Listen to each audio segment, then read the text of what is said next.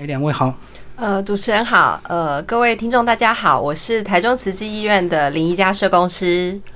主持人好，各位听众朋友大家好，我是台中慈济医院的社工师吴婉玉。好，那两位一开始先介绍一下你们个人的社工相关背景好吗？是，呃，其实我自己呃在医院里面的服务大概有十大概十八年左右，其实好像说长不长，但是说短也不短这样子。那其实都在医院的领域里面提供一些服务这样子。嗯，是我也是就是在医院里面提供就是社工服务这样子。那我自己的个人背景就是一样，我就是学社会工作，嘿，研究所是念社会工作这样子，嘿啊，然后就是呃。就是都一直在医院里面，大概也是工作了十多年这样。哦，所以你们本身都是社工背景，然后长期就等于在待在台中慈济，的对。呃，对，之前曾经在花莲慈济医院服务过，这样。嗯嗯。对，是。好，那跟我们讲一下你们这个呃医院的一些新的一些照护的一些发展，好不好？因为我们过去对这个临终照护，其实我们在对呃病人的这种好像心跟灵这部分，好像琢磨比较少，就。纯粹就是减少他呃身体上或肉体上的一些痛苦。那怎么样？后来这几年慢慢演变到，我们非常注重他最后临终可能有些话或有些有些事情想做，或者是呃怎么样协助他们跟家人进行一些和解。呃，是，我想其实就像主持人提到，我觉得好像大家讲到医院的部分，就会提到好像就是一个治疗身体疾病的地方。可是其实现在目前整个医疗越来越在乎的部分是全人的关怀，就是不管是身体、心理、心灵的部分的照顾都非常的重要。嗯，那社会工作专业在医院里面其实扮演一个很重要的角色，因为其实我们在医院里面不像医师或护理人员，好像是非常身体上面的照顾，所以其实我们的专业在医院里面的角角色反而比较注重的是心理。跟灵性的照顾，那另外当然是经济有困难也会找到我们。那目前在医院里面，其实我觉得比较大的重点，包括说为什么现在开始就越来越关注到就是末期的照护的部分，因为其实。人总是最后还是总会一死，这样。那其实医院再怎么样做，医师也不是神，他没有办法把所有的疾病都治疗得起来。可是我们相信，其实圆满有很多不同的面向，不只是身体上面的舒适跟圆满，其实心理的部分跟灵性的照顾，如果也获得一个圆满的话，我们相信对于病人本人跟家庭来说，都是一个比较安定的方式。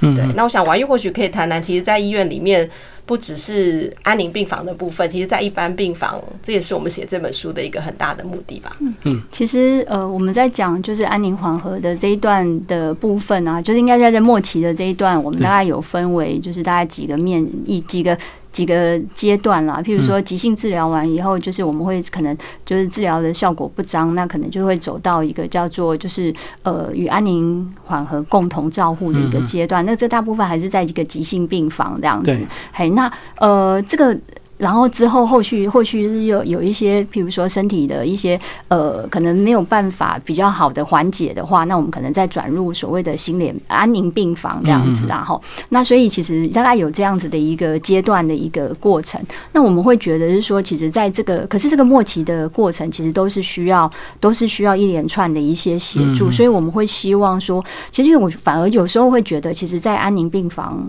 有时候。其实大家更关注他的身心灵，嗯，嘿，那可是在于急性病房的部分，因为急性病房大部分都还是在以治疗生紧急状态，对对，在在一个就是生病的一个这个急性的一个过程，反而他的心跟灵的部分，我们会希望能够借由我们的服务，能够更让他让让这个部分更被看见，这样子。嗯嗯嗯嗯。那接下来跟我们讲这这本书的章节架构，好不好？你们区分为三大区块，对不对？嗯。对，呃，我们区分为身心灵，好，身是我们，呃，以以往我们是就是在你看很多教科书写的是身体的身，我们是希望用生命的身，嘿，身，然后因为强调是我们希望是能够看见，我觉得那个生命的脉络，好，那生。心心理的部分，灵灵性的部分，这样，所以我们在这个书的章节安排，我们希望能够分为身心灵，但有时候其实也很难去区别，这个完全就因为生理跟心理你没有办法去区隔，心理跟灵性你也没有办法去区隔，所以只是就是我们希望在这个编排上能够就是哪个部分是特别着重一点这样子，哎，可是我们社工师在面对这一些部分的时候，是生理心理。灵性的部分，我们希望能够一起被看见。所以其实三个部分基本上都有都是需要被照顾的。是是是，他们其实也都会互相牵制跟影响。对对，就我们刚刚讲说，其实如果身体的部分或生活或生命的部分没有被照顾到的话，其实他的心理跟灵性也很能很难获得安定。所以其实，在我们陪伴的过程当中，其实他是应该是都被兼顾的。只是我们觉得透过这样的章节架构，可以比较让读者可以比较去了解，或许在这个部分可以稍微优先关注一下什么样的一个状态，或在这个情况之下，或许他的心理的部分也可以获得一些照顾。其实这是我们这本书想要整理的方式。书总共分为十五个故事，在这个故事里面有看到很多人性的无奈跟所谓的纠结，对不对？其实很多情绪，呃，并不是因为病患如果即将临终了家属就能够谅解，其实可能还有很多恩怨情仇都在这个呃，你们在安宁病房里会真实看到。那你们都透过什么样的一个技巧去陪伴他们？其实有时候，其实呃。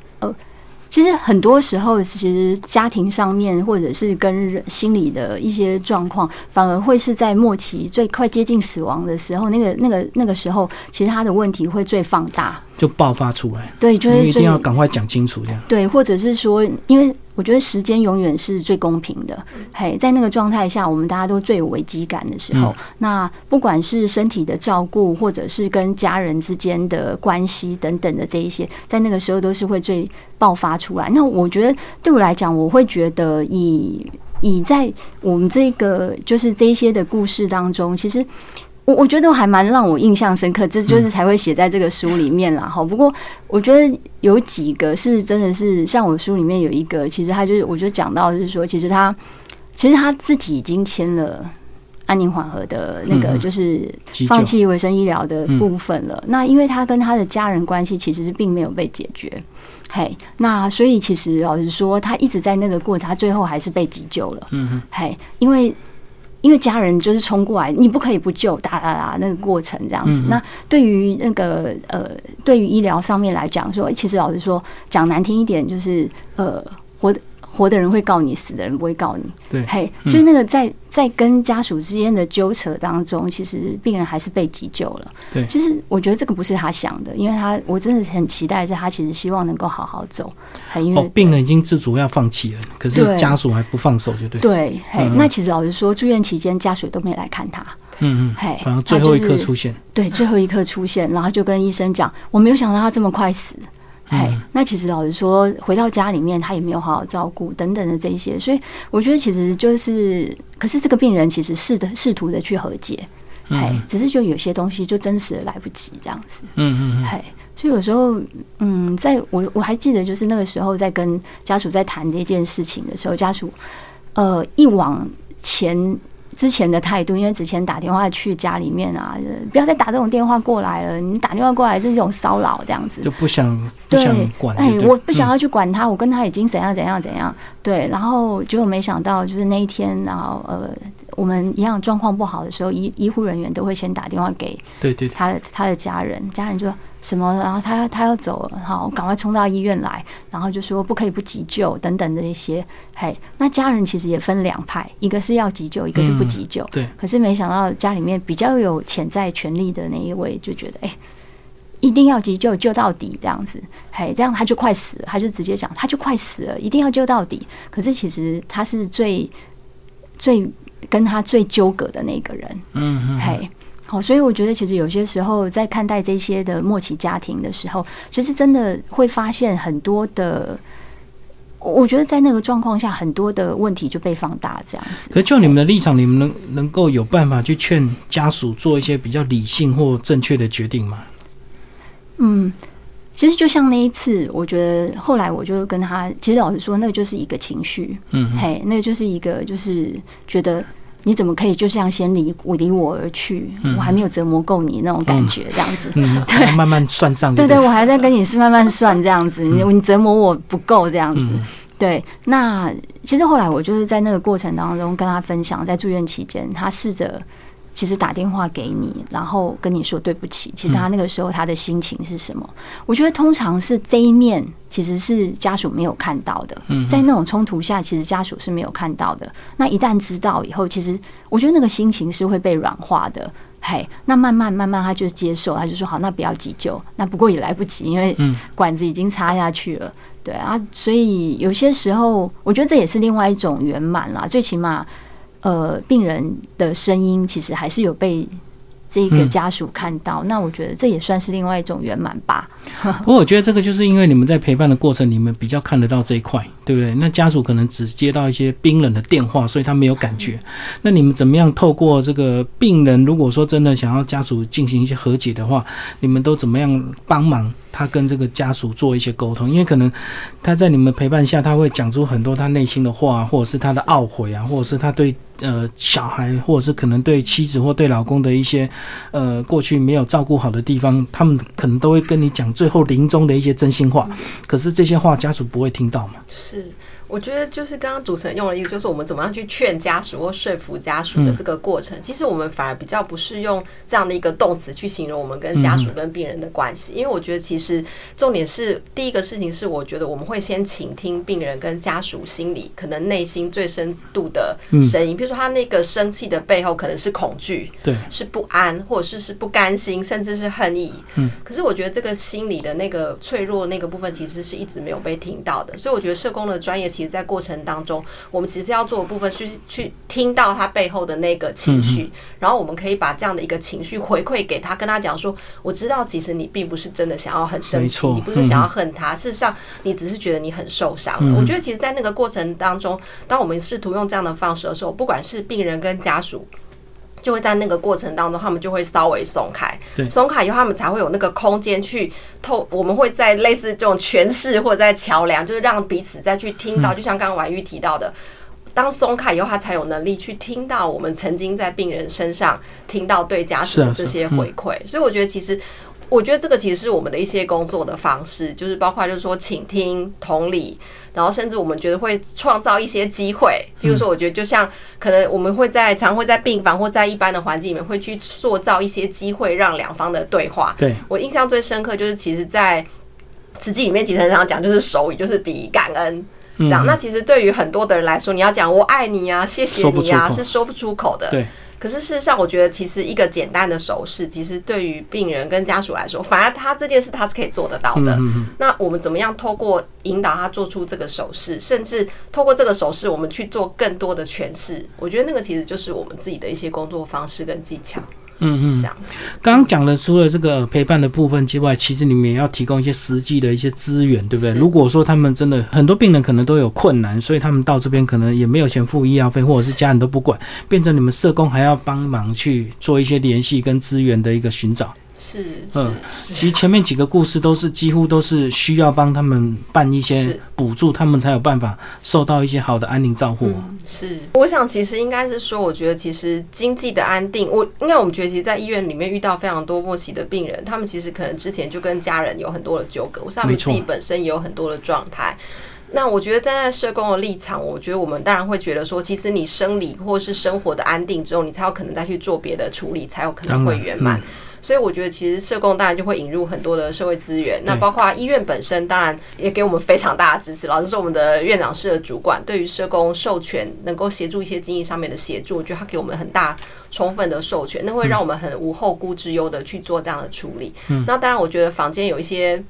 基金会也会给医院一些很多的协助。那当然，另外就是慈济基金会也会给我们很大的帮忙。所以我觉得，当我们透过完整的评估，然后把这样的需求转借给相关的福利单位的话，其实就会帮忙我们，让他们在经济的部分得到一定程度的安静。其实很多的家属抱怨的部分，很大原因是因为他已经很久没有跟这个家人见面，生命的家人，可是一遇到他就是来跟他要钱，跟他要安置。对对对，所以其实当我们先解决钱的事情都先不要提，其实有时候反而其他事情就好谈了。所以很多事情家属不敢来关心，因为一关心可能就是怕没有付医药费，可能就。就是你出面的家属，就是面对医院医院的进行一些。呃，算是催讨吗？还是这反正就是说，就是总要有人负责嘛。是，对对对。所以这方面应该就还蛮常遇到的。嗯，其实呃，其实老实说，最长的就是就是以前他可能就是在家里面，就是可能是家里面的麻烦制造者。嗯。好，那没想到久久没联络了以后，甚至他也没有抚养小孩。对，没错。那小孩跟他其实没有感情。抛家弃子那种。对，抛家弃子。那其实老实说，那没有感情的基础下，要他付付这个钱，而且是有。有可能是很长久的每个月的一个安置费用，其实老实说，对家属来讲，那个情绪都没有被照顾好。当然，经济上面可能有一些也是问题，所以对那个那个纠葛，在那个当下，其实就很被很容易在那个时候，其实就是啪，就是出来这样，然后就会说，为什么是我？那他都没有照顾我，干嘛干嘛的等等的那样子的一个部分。不过我们常会觉得，其实老实说，其实我们还是会很希望。我觉得，其实老实说，打在这一个过程当中，每个人都是。是委屈的，嗯，嘿，病人委屈，哈，病人不愿意，病人这也应该也不是他愿意的，病成这样，病成这样子，然后在他家属是委屈的，嗯，那可是我觉得这个方面的声音，其实我们大家都需要听到，然后听到以后，我觉得我们再来看什么样子用事项上的部分来去做协助。我们比较害怕是有一些家属，你买锤娃已经静静不安那，你不要再找我了，这样子就完全都不管，完全抗拒。那可是老实说，依法的部分，你只要没有被。你没，你还是有抚养权，没错，没错，对你还是有抚养权的这个过程。其实你就一定得法律上，你就是还是有那个法律责任，嘿。所以，除非你当然是有拒绝抚养之义务，你去去法院的部分去，对你去法院的部分去有这样的判决，那当然这就没有什么，我们就不要有什么争议。不然的话，其实老实说，我们还是希望，其实这种是亲情是一件，你很难这样子说断就断。嘿，那我其实之前也有一个是，其实他真的是三十年没有三十年没有见面，一见面就是当然就是病人，嗯，对医医疗费用对，其实重点是安置费用，因为这个病人后来就是植物人了这样子。嘿，那其实这个儿子吓死了这样子。那可是我们就是还是希望他能够，我觉得出面，然后我们大家看怎么样子来去处理。那老实说，这个儿子出来以后，其实他是先。他其实来，然后就在医院里面就骂这个病人，因 为这个病人啊，对。可是其实老实说，骂完了以后，其实我觉得他的情绪也抒发以后，其实他比较知道他怎么样去陪着他。嗯，嘿，那后来虽然我觉得钱的部分还是一个大问题，不过这个部分也因为我们的协助以后，后来慢慢的，因为社会局也进来了哈，那等等，然后一起来圆满他。嘿，那我觉得对他来讲，他后来就跟我讲说，他觉得很谢谢。等于是三十年没照顾，突然出现就是需要安宁照顾，然后要 儿子女儿要付相关的费用，所以必然这个小孩一开始一定会有很大的一个情绪的一个反弹。但是如果只要愿意好好的沟通的话，其实社会上还是有很多资源可以协助他们。是，哦，看怎么样来呃协助他走完这最后。嗯，一层其实有时候真的很快，你气得要死，可能过两天突然就走了，对不对？所以有时候真的是，呃，该放下的时候，一定是不是也也要当下要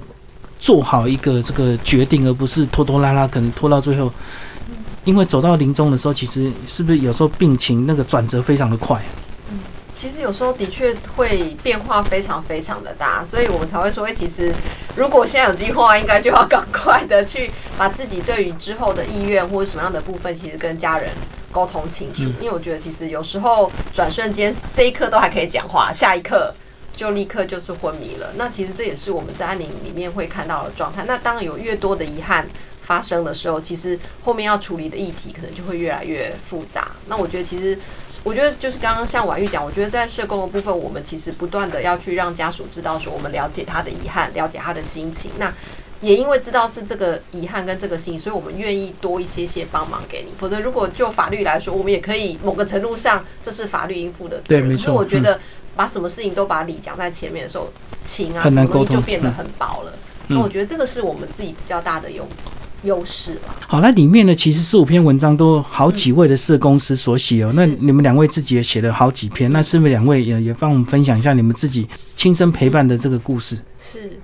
我就来分享。其实我觉得，在我的心中，我觉得呃，就是在这本书里面有一个林大哥的故事。其实他，其实我们在病房里面发现很多，其实，在。呃，之前跟家庭的关系或议题处理的很好的安定的病人，其实有时候他们反而那个过程当中会把他们那份安定跟那份呃平静的心情会传染给其他人，甚至会让别人有我们所谓的善的循环，那个循环会越来越大。那其实，在林大哥身上，我们看到就是说，因为那时候他。来到安宁病房的时候，其实他算是很年轻，然后就一发现就其实是末期，所以其实主治医师对他心里非常有挂碍，觉得说他没有办法帮助他。可是我觉得让我们看到的部分是他即使有一些遗憾，可是他一直跟他的家人之间一直都是互相支持，然后呃没有什么感觉上是没有什么秘密隐藏，就是互相有在我们心中印象最深，就像我书里写的，他就是在花园里面，然后跟他太太两个人就依偎在就是坐在一起这样子。那结果后来我印象最深刻就是那时候他跟我说，他其实是很希望，既然这一生走到这边，他就会觉得他想要把他的最后一段的生命可以再做一些贡献。嗯，所以那时候他后来就跟我们提到，他想要做器官捐赠这样子。那器官捐赠其实那时候我们也非常的感动，因为我们知道其实器官捐赠它可以用他剩余的生命可以帮忙到非常多的人这样子。然后我觉得让我最觉得不可思议的部分是，就是因为那时候他刚好就是那阵子他住在我们病房的时候，其实刚好就是我们医院要准备办那个器官捐赠的海报展的时候。那其实海报展我们都会写了非常多已经已经往生的器官捐赠的民众的故事，我们会把他故事写成海报，然后放在大厅让大家去去一般民众去了解。那后来我们也在大厅里面就是宣导器官捐赠的理念。那那时候我就。不知道为什么哪里来的勇气，我就突然问他说：“哎，那如果我们今天办这个器官捐赠的，呃，就是开幕式，你愿意来这个开幕式里面跟大家分享吗？因为我觉得其实一个即将要做器官捐赠、活生生的一个人，他跟大家分享这样的心情的时候，其实我相信对很多的人会非常的感动。嗯，那他就也很。直率的就答应了我，可是他当然也只有跟我讲说，可是我也不晓得我的体力能不能够撑到你们办活动的那一天。那那天其实让我非常感动的部分是，其实团队都知道。他很期待，就是说他很愿意帮我们这样的一个忙，所以那天其实他虽然身体有点虚弱，那后来在主治医师跟护理长的协助之下，因为他刚好在我们另外一个院区，我们还用救护车把他从这个院区带到活动举办的大厅来。那他那天其实的确已经非常的虚弱，那后来他是很认真的写了他想要跟大家讲的话，由他的女儿帮他代念给全场的人听，这样子。我觉得那一刻其实大家都非常的震撼，你会看到说那份坚定的心情，以及他觉得他想要为别人，他想要为这件事情，不只是捐赠，他甚至想要让更多的人知道可以做这件事情的时候，其实非常的震撼。那那天其实我们有一个很感动的画面，就是他的主治医师，我们就邀请他的主治医师也来表达对这个林大哥的。敬意这样，然后主治医师就带着花要送给他，然后那时候我觉得印象最深刻就是主治医师后来就听他讲完以后，主治医师就是就是抱着他痛哭，因为主治医师一直觉得说他很想要为他做什么，可是他却为没有办法为他做什么。这时候反而是这个病人回来安慰那个医生说：“你不要难过，我知道你已经为我做了很多。”我觉得其实这个对于。我反而觉得，在那个过程当中，受贿的并不是病人。我们常常在讲说，好像是我们给病人什么，可是我觉得在林大哥的身上，我们看到事情是我们在他身上得到很多。我们看到到最后一刻跟家人之间的支持，看到对生命的勇气，看到他最后一刻，他还是想要为了他的主治医师的信心。以及给他的主治医师打气，我觉得在那一刻，我们看到是我们得到的比对我们给他的多太多。其实我觉得这也是坚持我们能够继续在这个领域走下去的力量。嗯嗯，那王玉你，嗯，其实我觉得都还蛮有印象深刻。不过我觉得呃，其中有一个跟我来分享一下，我觉得那个那个心情啊，哈。其实他是一个，其实他是一个口腔癌的病人。那其实他的他呃后来在，其实他是后来是在复发。那复发了以后，然后其实他就是因为他脾气很暴躁，他是一个，他是曾经是一个大老板。嘿，反正后来就是公司。工厂这个倒了以后，然后就是负债这样子，他就开始做那种学徒，可是也是那种不是学徒啦，就是那种那种那种腮胡那样子，可是也是很厉害的那一种这样，所以他其实有一种非常有一种骄傲的那种那种身份在这样子，那种那种气势在。那其实他。可是随着癌症的这样过程，他后来复发了以后，其实那个状况其实就没有说太好。可是最起码他生活都还可以自理。后来他的女朋友，呃，他后他女朋友突在他要来来看他的过程当中，就是过车祸过世了。这件事情让他打击非常的大，嘿，所以。呃，随着自己的病情越来越不好，然后再加上女朋友来的过程当中过世了，其实他们两个虽然正在谈分手，可是其实还没有分手。可是其实他们那种那个那个情绪都还就是呃，反正互在我面前互骂，他们也不介意这样。可是没想到在来的过程当中分手，这让病人非常的遗憾这样子，而且呃，女方的家长非常不谅解我这个病人这样子。嘿，那后来他其实就是那我后来就是送他去安置。那可是其实这个过程当中，我一直非常挂念一件事情。老实说，我觉得对他来讲。生病，然后家人其实他跟家人关系不好，对，嘿，那他其实老实说他有小孩，可是他拒绝我们跟他小孩有任何联系这样子，嘿，因为他自己本身负债很大，几千万这样子，嘿，那再加上就是女朋友这样子的一个过世，其实我我觉得那个这个真的是突然压垮一个人的那种过程，所以我那时候我们一直很担心他会不会想不开。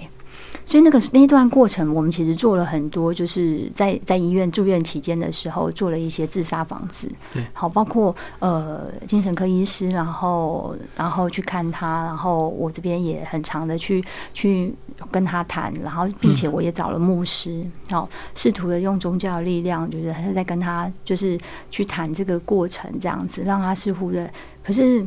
没想到后来我把他送去安养中心的第二天，哇，他就突然一个情绪上来，然后就没想到从二楼就跳下去。跳下去。对这件事情，老实说让我非常的，老实说，我觉得我我自己本身难过到我没有办法马上去看他。虽然护理站马上就扣来说，哎，谁谁谁就是他自杀哦，嘿，那可是我难过到我没有办法去看他，因为我觉得，嗯，一方面我觉得很心疼，因为我知道其实老实说。这不是每个人可以扛起来的压力，嘿，那因为面对各式各样的的一些种种的打击，嘿，所以他真的是，我觉得他对，所以我觉得只是那个过程当中会让我觉得很，就是唉，就还是发生了这样子，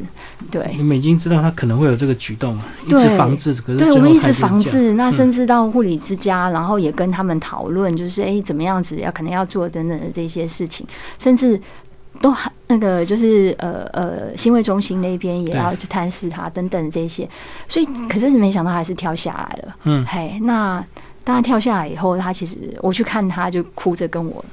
谈这样子，对，就是受伤这样子。嗯，呃，我觉得那个对他来讲，他其实那看到我那个眼神，其实他是有点抱歉，然后也有一点。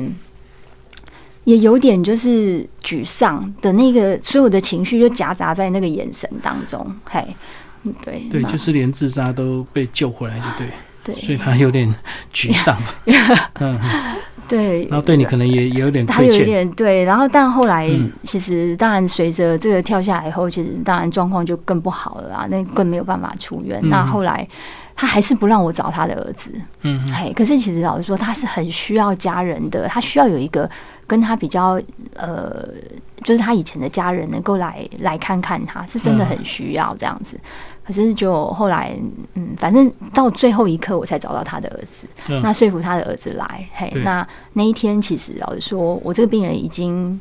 不能不能讲话了，嗯，嘿，那。他就后来，其实他儿子来看他们两个就是相相对面，然后就是就是两个人都哭了这样子，嘿。可是病人讲不出话，他也没有办法跟那个儿子讲话。那个儿子其实十十十十七岁、十八岁左右，他其实也不知道跟爸爸年轻啊，对，很年轻，他不知道跟爸爸讲什么。可他看爸爸这个样子，哇，突然之间就什么都就是都跟以前都完全不一样。他其实也慌，他也哭了这样子。后来其实这。后来我就引导他们，就是我就是让儿子去握住就是病人的手这样子，我就跟我就在那个过程当中引导，就是这个吴大哥，我就跟他讲说，吴大哥你我知道你其实很想儿子来看你，嘿，可是你你一直怕会影响到他，嗯，嘿，可是这个儿对儿子来说，儿子一听到这个事情，他其实马上就冲过来，他真的很想要来看你，嘿，那我知道你现在讲不出来话了，嘿，你可以把你对他的。祝福化作手上的力量，好好的握住儿子，这样儿子现在就握着你的手，嘿，那他就用了他最大的力气握着他，嘿，那儿子就在旁边，就是当然就是哭啦，那当然就是过程当中，我们就引导儿子跟爸爸说谢谢，这样子，嘿，跟爸爸谈一谈他对他的一个感情，这样子，嘿，对，后来病人隔两天以后就过世了。对对，然后就是也算是一种不圆满的圆满吧。嘿，对啊。然后看到这边就只有呃提醒他的小孩要去抛弃继承，这样 庞大的债务不要再留给小孩这样。哦，这当然是，这当然这个过程是一定要啦。嘿，对对对。所以你们这样从事这么多年，怎么样避免这些病患或家人的一些情绪干扰到你们平常的生活，或者是说怎么样提醒自己不要变成过于流于形式，已经变成无感？这两种都是不太好的状况。那你们两个怎么样，或者是你们整个整整个团队怎么样进行一些教育训练，让你们不要过度的。把这些感情背在自己的身上，影响正常的生活，或者是不要过度办过太多案子，已经没有感觉，已经变形式了。嗯，我觉得主持人讲的东西其实就是一个专有名词，compassion fatigue，就是一个慈悲浩劫这样子。嘿，这个过程当中的确很容易，我们在在陪伴的这个过程当中，呃，我们可能麻木了。或者是真的已经看到，就是看到很多就觉得，就是就是我我也可能搞不好开始助人者也开始无助了这样子。不过我觉得其实很多时候，其实自省是一件还蛮重要的事情啦。回过头来，就是我觉得，呃，我们总是在那个过程当中可以去去，不管是看到病人他所。他所呃所没有看到的面相的时候，我觉得那个过程，然后其实会让我们自己会比较，又好像似乎又可以有一些不同。那当然，我们以以我们社工来讲，我们其实是都有教育训练啊。我们对就是借由个案研讨的过程当中，那或者是说跟就是呃资深的督导讨论的这个过程当中，可以让我们去看到我们自己，哎，就是在这个服务的过程当中，我们有没有哪一些的面相是我们可以再更。才在我们看到我们自己，也看到对方这样子，对，嘿，对。那我们其实有时候我们在开玩笑说，其实我们在办公室里面倒是没有什么禁忌啦。就是说，所谓没有禁忌，就是说，其实那个情绪一定是会上来。那不管透过专业教育训练或是督导的方式，另外就是我们觉得办公室回来，大家可能都有些情绪，训练大家就可以哀嚎啊，或者是这个部分。其实我觉得会，我们不会在别人哀嚎嘛，就说，哎，你这么专业，你怎么没有注意到这些事情？其实我们反而会给他很大的弹性，让他继续嗨玩，嗨完以后，其实有时候。那个感觉就过了。那当然，我觉得其他的方式大家很多啊，包括要做运动啊，要爬山，或是我觉得其他的部分，让自己的身心的状况更健康的时候，才有那个能量去面对，或是吸收到一些负的能量，或者是说才有那个能量去做一些问题上面的解决。所以变成自己要有管道转化就对了，不要把情绪累积在身上，也不要也提醒自己不要过度的这个已经变成麻木不仁，将无感。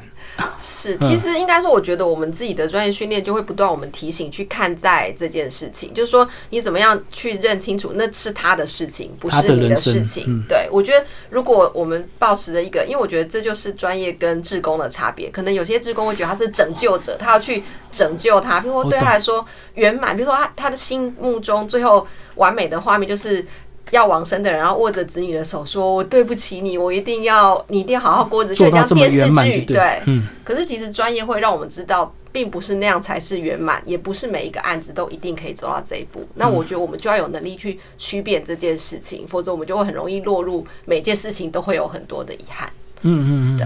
嗯，对，就跟有些病患可以救，有些病患可能就救不回来，这是一定的嘛。嗯，是是。有时候我都要讲说，或许就是不同的因缘会让。